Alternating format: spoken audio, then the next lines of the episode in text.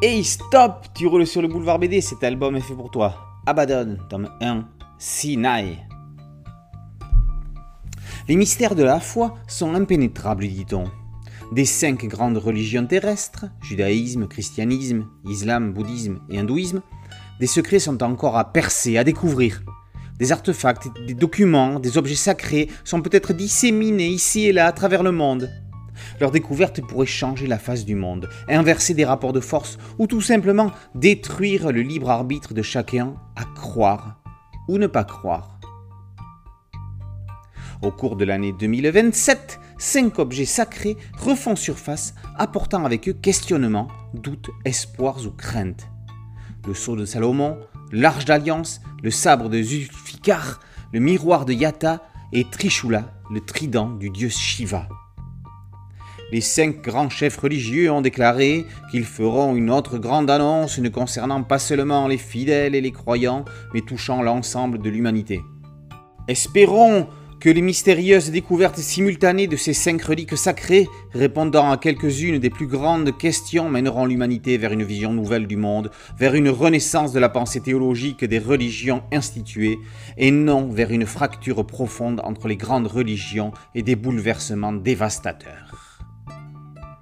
Cependant, l'annonce de l'arrivée d'Abaddon, l'ange de l'abîme, n'apparaît pas comme un signe d'espérance. Mot hébreu désignant la destruction, la perdition ou l'abîme, son équivalent grec est Apollyon, le destructeur, et en français Apolléon. Repris dans l'Apocalypse de Saint Jean et les psaumes, il est le nom de l'ange exterminateur. Trois générations plus tard, la Terre et l'humanité ont bien changé. Un monde dévasté, désertique, où des refuges restent de la civilisation sont rares et difficiles à atteindre. Le Sinaï en serait-il un pour ce groupe de migrants fuyant pilleurs et autres bandes d'écorcheurs? Nouvelle série chez Soleil, avec sa plume un Christophe Beck fort bien inspiré, clairement dans son élément et ses univers post-apocalyptiques.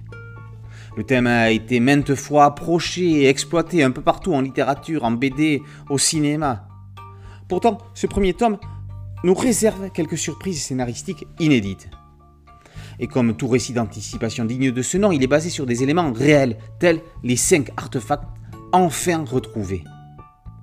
Le rythme, à la fois rapide et contrôlé, intercale intelligemment les éléments de 2027 et l'exode d'Asael avec les siens.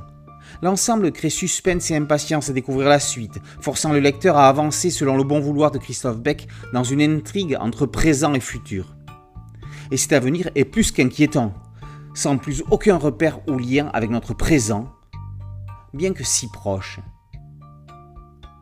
Malgré ses sauts temporels, la narration reste fluide et logique. Elle laisse des portes ouvertes quant aux événements ayant amené à de tels bouleversements, même si certaines pistes sont envisageables. Il faut dire que la série, étant annoncée sur trois tomes, se premier à la mise en place de l'intrigue ainsi que des personnages.